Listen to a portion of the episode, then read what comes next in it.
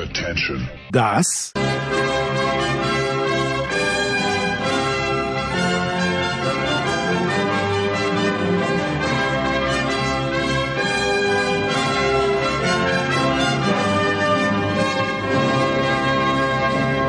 ist Euro fast daily auf Sportradio 360.de. Der aufmerksame, wohlwollende, absolut undifferenzierte Begleiter der Pandemie-europäischen Fußballsause 2021. Bierhoff kann sich durchsetzen, Kuba! Und Deutschland ist Europameister! Werden Yogis deutsche Rückkehrer einschlagen? Werden Frankos österreichische Buben sich nicht so blamieren wie noch vor fünf Jahren? Und werden Didiers Franzosen trotz oder gerade wegen Karim Benzema den nächsten großen Titel holen? Euro fast daily. Jetzt präsentiert von bet365.de, dem beliebtesten Sportwettenanbieter der Welt. Neukunden erhalten bis zu 100 Euro in Wettcredits.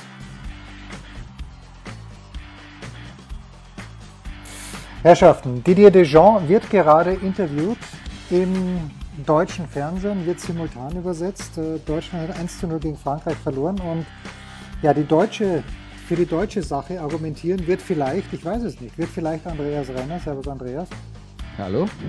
Und äh, ein verrückter, nein, ein, äh, ein, ein, kritischer Franzose ist immer am Start. Alexi ist heute beschäftigt, aber wir haben ja wir haben sofort Ersatz gefunden. Ich hoffe, wir haben so viel Auswahl an ja, genau, also, äh, kritischen Franzosen. An kritischen Franzosen. Nicolas Martin. Nicolas, grüß dich. Wenn ich über Fußball reden soll, wird es echt ganz schlimm bei euch. Aber passt schon. Hallo, guten Abend. Ja, so. Äh, wo fangen wir an, Andreas? Ich habe äh, mir eigentlich geschworen und ich habe überhaupt kein Problem damit gehabt, komplett unemotional zu sein bei dieser Europameisterschaft. Aber wenn mir dann Bela Reti zehn Sekunden nach Beginn der zweiten Halbzeit wortwörtlich anbietet, die Franzosen machen kein gutes Spiel, da bin selbst ich dann emotional geworden. Äh, also Bela Reti, ein Freund unserer Sendung, war schon öfters zu Gast bei uns. Ich verstehe gar nicht, welches Spiel er gesehen hat, weil die erste Halbzeit der Franzosen ich war kurz davor, beim Shop meines Vertrauens ein Trikot zu bestellen. So souverän war das. Also es ist, es, ich, ich weiß echt nicht, wie, wie, und auch Honigstein gibt mir auch recht. Der gute Rafa sagt ja auch, also Frankreich so viel besser. I don't know, Andreas. Hilf mir ein bisschen, hilf mir bei der Einordnung. Mach du doch vielleicht. Ja, hilf mir, hilf mir mal bei der generellen Einordnung. Ja, also ich glaube, es wird niemand widersprechen, wenn man sagt, dass Frankreich in der ersten Halbzeit die bessere Mannschaft war dass Deutschland in der zweiten Halbzeit ein bisschen besser gespielt hat, ja, aber nachdem Deutschland in Rückstand geraten ist, waren halt die Räume da für das französische Konterspiel, über das hatten wir ja äh, in der letzten Woche oder vor, im, in der Vorschau das Spiel schon äh, äh, geredet. Das ist halt die große Herausforderung und da muss man dann auch ehrlicherweise sagen, klar, Deutschland hatte noch ein paar Chancen auf dem Weg nach vorne, aber es hätte genauso gut oder es hätte eher noch ein zweites Tor für Frankreich gegeben oder sogar noch ein drittes. Äh, deswegen, deswegen glaube ich, kann man da jetzt nicht mäkeln. Ich finde jetzt, wenn ich das jetzt einordnen soll aus deutscher Sicht, das war jetzt keine blamabel schlechte Leistung, aber das war halt auch eine Standortbestimmung im Sinne von, wir sehen halt, dass die anderen besser sind als wir und talentiertere Spieler haben als wir.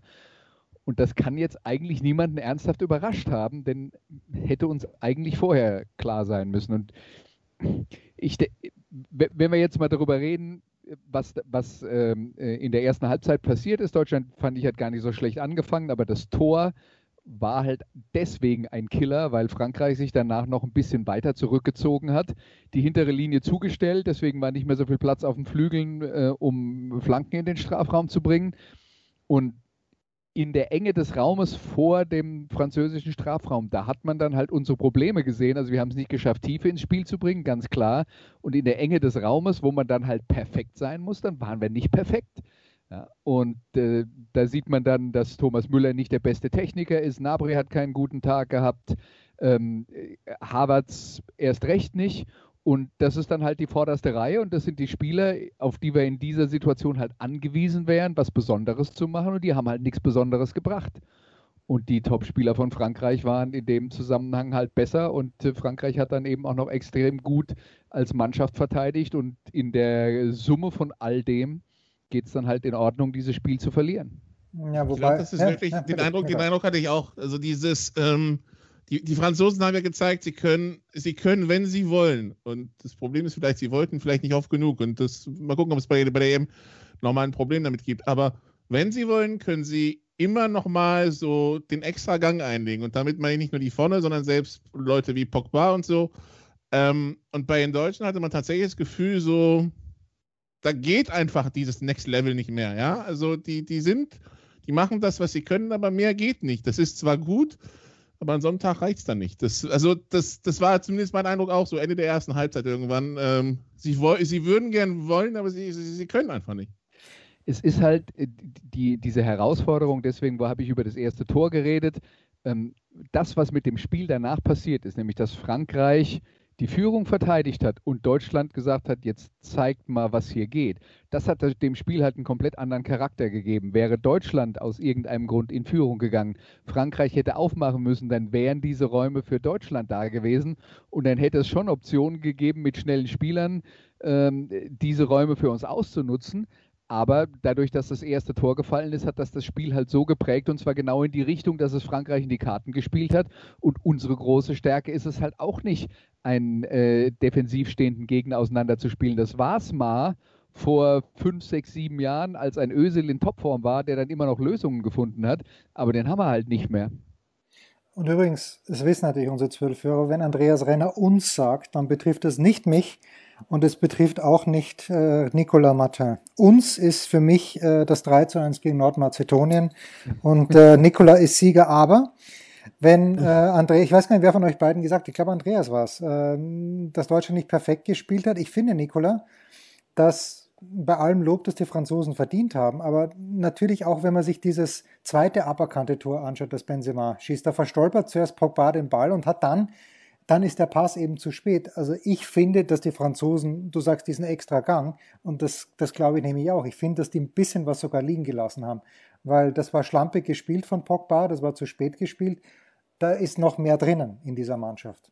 Natürlich ist noch mehr drin und äh, ich, also ich, ich glaube, wenn die Aufnahme hier vorbei ist, suche ich mir bei YouTube irgendwie äh, so ein 20 Minuten Highlight-Video von Antritt von Mbappé, ja, wenn der die Gänge durchschaltet.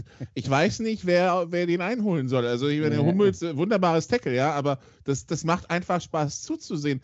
Äh, er macht vielleicht zu wenig aus seinen Gelegenheiten, äh, verspielt es zu sehr. Wobei das Tor, das ihm aberkannt wurde, da war ich noch wieder am Tänzel nicht so rum, sucht den Abschluss, dann macht das rein. Gut. Ähm, aber ähm, ja, genau, das, äh, also die, diese französische Mannschaft könnte begeistern, aber ja, das, es fehlte halt immer, es war so immer so eine unkonzentrierte. Ich meine, diese Abseitsstellungen, die waren alle relativ knapp, ja, aber ähm, also ich muss sagen, ich, ich habe immer Angst gegen Deutschland. Ja, wenn Frankreich gegen Deutschland spielt, das steht 1 zu 0. Und ich saß da die ganze Zeit und dachte, Leute, macht doch endlich mal dieses 2 zu 0, sonst kommt irgend so ein Gammeltor und es steht 1 zu 1 und alle fragen sich, wieso.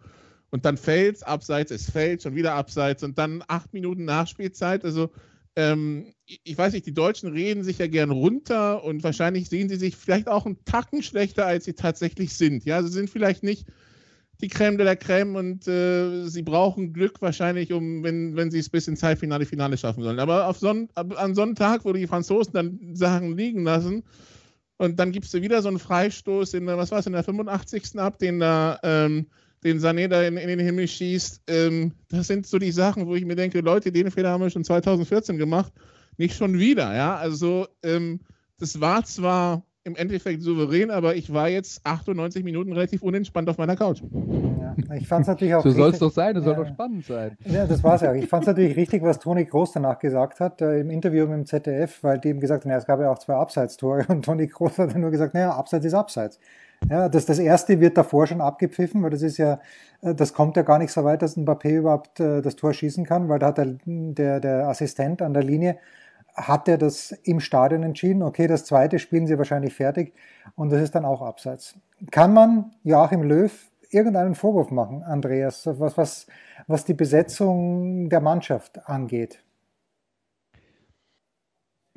Es ist halt, man, die Sache ist ja, wenn man will, kann man dem Trainer immer einen Vorwurf machen. Selbstverständlich. Und viele wollen. Aber am, ja. am, Ende war doch alles auf dem Platz, was stürmen konnte, oder nicht? Also ja, was, was war am Ende alles auf dem Platz, was stürmen konnte. Die Frage ist ja, welche Überlegung äh, hat er, äh, hat er äh, angestellt, als er ins Spiel reingegangen ist. Und ich glaube, er hat sich gegen Werner und gegen Sané entschieden, aus zwei Gründen. Ich glaube, er wollte mehr Ballsicherheit im Team haben und da war dann zum Beispiel ein Havertz zumindest mal in der Theorie eine bessere Option ähm, und äh, wahrscheinlich auch ein Nabri. Ähm, aber worauf er halt verzichtet hat, ist der Speed von Werner und Sané. Jetzt muss man sagen, er hat die dann im Laufe des Spiels gebracht und die Tiefe, die die hätten bringen können, die Läufe, die die französische Abwehr auseinanderzieht und die dann vielleicht auch den offensiven äh, Mittelfeldspielern äh, für Deutschland mehr Räume hätten verschaffen können, die haben ja da auch nicht stattgefunden. Ähm, deswegen, und das, äh, die Ansätze waren ja selten da, beziehungsweise die Gelegenheiten waren selten da, um diese, um diese Bälle nach vorne zu spielen, auch in dieser Phase, weil halt Frankreich geführt hat. Aber ich glaube, äh, Löw hat jetzt erstmal grundsätzlich ähm, den, den, Plan gehabt, äh, das, das Spiel zu kontrollieren und eben die Herausforderung anzunehmen, dass Frankreich ohnehin nicht äh, gnadenlos nach vorne stürmen wird, weil die halt gut sind, wenn sie kontern. Dass das nicht aufgegangen ist und dass äh, aus meiner Sicht Harvards ein ganz schlechtes Spiel gemacht hat und Nabri auch ein bisschen unglücklich war. Ja, wir müssen halt auch äh, jetzt so ehrlich sein, wenn wir uns Sané und Harvards und Werner ähm, und ähm, äh, wen habe ich jetzt noch vergessen? Nabri. Genau, Nabri. Also wenn wir uns die vier insgesamt anschauen, das wären halt die vier Leute, die zusammen vielleicht mit Thomas Müller für das Besondere im Spiel der deutschen Mannschaft zuständig sein müssen. Und mal abgesehen von Müller waren die jetzt in der zweiten Saisonhälfte alle nicht so richtig gut in Form. Und das hat sich jetzt dann leider nicht grundlegend geändert, fürchte ich. Und das, obwohl, überlegen, musst ja. du doch richtig irgendeinen Ball halten?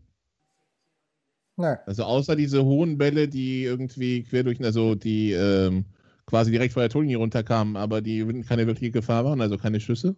Also gefährliche Schüsse aufs Tor gab es nicht so viele. Man muss natürlich auch sagen, zum Beispiel diese Volleyabnahme von Nabri, die dann als Aufsetzer übers Tor ja.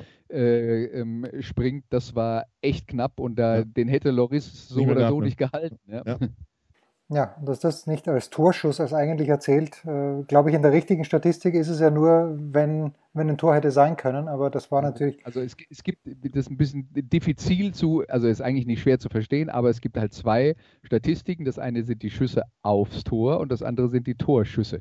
Ja, also die ja. Torschüsse sind die Versuche Richtung Tor und die Schüsse aufs Tor sind die, die tatsächlich aufs Tor gehen.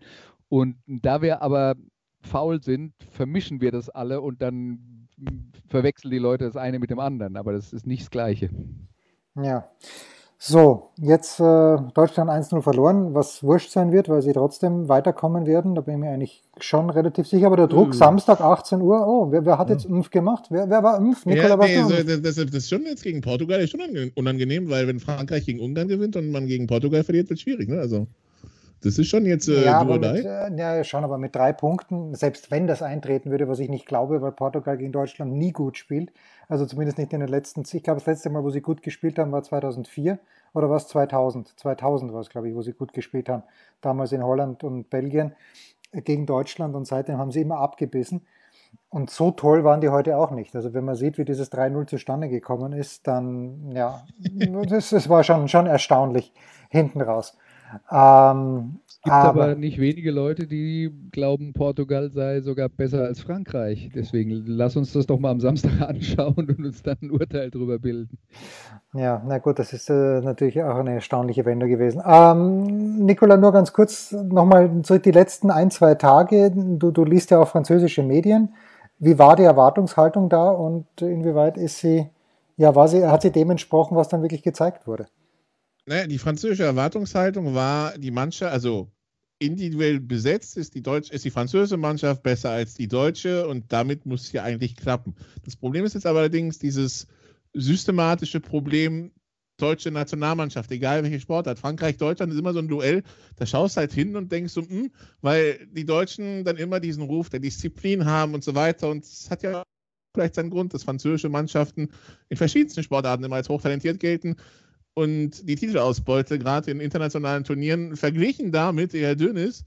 Und dementsprechend war da schon eine gewisse Anspannung zu spüren, weil man diese deutsche Mannschaft einfach nicht einordnen kann. Ähm, äh, Löws letzter Tanz und so weiter. Das heißt also, die, die, die Erwartungshaltung war Sieg und die Anspannung war wie immer gegen Deutschland, weil gegen Deutschland hat man in Turnieren meistens nicht so gut ausgesehen, jetzt Ausnahme 2016. Ähm, und deshalb war man, ja, äh, wie gesagt, zu, zuversichtlich, aber halt, äh, jetzt lasst es uns einfach über die Bühne bringen, drei Punkte und dann ist gut und dann kommt uns Deutschland erstmal nicht in die Quere, weil Deutschland ist immer so ein kleiner Angstgegner. Von daher, das war so, also Überheblichkeit, nein, ähm, äh, positive Grundstimmung ja, aber halt diese Dauergefahr. Unter Nikola Karabatic war das Handballteam, auch wenn die Deutschen da sehr, sehr gut waren, aber da habe ich so eine Idee, dass die da dauerhaft äh, zumindest die großen Titel für eine Zeit lang eingeheimst haben. Mittlerweile machen das ja die Dänen. Ja, aber Handball, du siehst zum Beispiel daran, dass Handball 95 die erste Mannschaft war, die einen Weltmeistertitel geholt hat. Äh, Im Rugby sind wir dreimal im Finale gescheitert. Im, äh, Im, Fußball braucht man, glaube ich, über 82, 86 und so weiter nicht weiter zu reden. Ähm, die Franzosen hatten immer sehr talentierte Mannschaften und auch übrigens durch die 2000er durch und äh, haben immer wieder Wege und Mittel gefunden, daraus keine Titel zu machen. Ähm, Neisner da als Tiefpunkt genannt. Das ist ja auch schon elf Jahre her, aber eben auch nur elf Jahre. Ja, also das. Ja. Ähm, ist, aber nicht vergessen. Ich meine jetzt im Vorfeld mit dieser, man hatte ja anscheinend Giroud und Mbappé hatten sich ja anscheinend nicht mehr so wirklich lieb und die Benzema-Geschichte und äh, also da war ja auch viel Potenzial für äh, für, für Unstimmigkeiten, aber zumindest heute sah es ja im Kollektiv ganz gut aus. Aber wir geben euch noch ein bisschen Zeit, Nikola. Ihr kriegt das noch hin. Ja, ein, ja. Bisschen, ein bisschen noch. Es wird doch immer die Fußball-Europameisterschaft. Ich würde nicht, sagen, nicht sagen, dass Frankreich verglichen mit dem Talent, das auf dem Platz ist, irgendwie, also die Ausbeute ist mager. Ja, über ja. die letzten 25 Jahre. Ja, ich, ich, ich, wollte, ich wollte auch nur sagen, ihr kriegt das noch hin, euch dieses Turnier äh, kaputt zu machen mit äh, Achso, ja, das, da bin ich, ja das, das, das, das, geht immer, genau. Ja. naja, gut, aber die letzten 25 Jahre, bei aller Liebe, das sind, äh, sind, es sind zwei Weltmeistertitel. Es sind 1984 Europameister, 2000 Europameister äh, also noch zwei Europameistertitel. Ganz so, ganz so schlimm ist es nicht. Und 2006. Äh, Jens, ich, ich, weiß ja, ich weiß ja, wie alt du bist, weil wir sind ungefähr gleich alt. Aber dass du jetzt 1984 noch zu den letzten 25 Jahren zählst, nein, nein, nein, nein, nein, nein, ich weiß schon. Aber okay, na gut, dann. Aber, aber fangen wir halt mit 98 an. 98, 2000 und 2018. Das ist, äh, Brasilien wird sich die Finger abschlecken, wenn sie das geschafft haben. Also 2, 4, 18, 12 war schwere Kost. Ja, das ist wahr. Das ist wahr. Der Senegal, sage ich nur.